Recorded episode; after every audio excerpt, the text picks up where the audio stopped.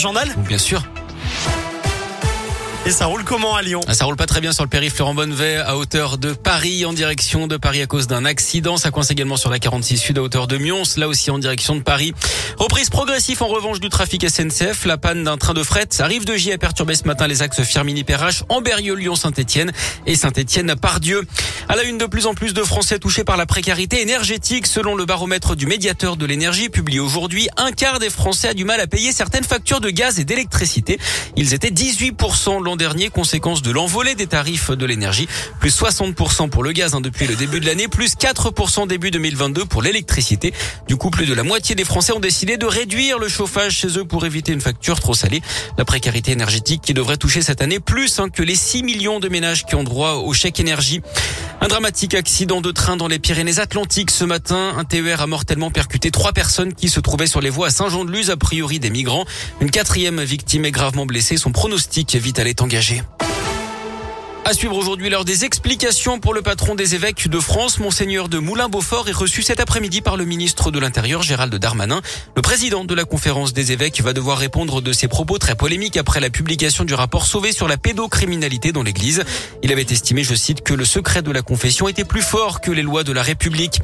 Emmanuel Macron lui dévoile ce matin un plan de plusieurs dizaines de milliards d'euros baptisé France 2030. Il doit permettre de créer des champions dans les technologies d'avenir. Objectif, rivaliser avec les géants chinois et américains. Toujours aucune nouvelle de René de Laval, cet homme de 66 ans porté disparu depuis une semaine à Vaugneray. La battue organisée dimanche par des chasseurs n'a rien donné. D'autres recherches seront organisées demain autour de la commune des Monts du Lyonnais, d'après le progrès. La gendarmerie invite les habitants qui le souhaitent à participer.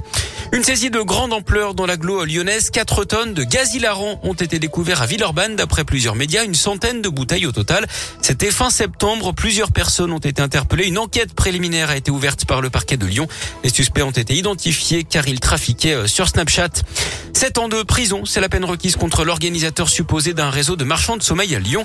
Il est soupçonné d'avoir loué une centaine de logements insalubres à des migrants sans papier dans la région lyonnaise entre 2010 et 2016. 113 logements au total. Il est jugé avec 13 autres prévenus, dont des membres de sa famille sur fond de blanchiment d'argent via des salons de coiffure clandestins. La procureure a également demandé à ce qu'il soit interdit de diriger une entreprise pendant 15 ans. Elle réclame également 100 000 euros d'amende. Il flashait les automobilistes à 70 km heure au lieu de 80. Le radar fou installé entre Montagny et Péreux dans la Loire près de Rouen a finalement été recalibré d'après le progrès. Les PV seront annulés pour ceux qui ont été flashés le week-end dernier. Ceux qui reçoivent quand même une amende devront la contester. Du sport du basket avec la suite de l'Euroleague. L'Asvel reçoit les Turcs d'Istanbul à 20h à l'Astrobal ce soir et puis en foot, les qualifs à l'Euro Espoir. Les Bleuets affrontent la Serbie. Coup d'envoi de la rencontre à 18h30.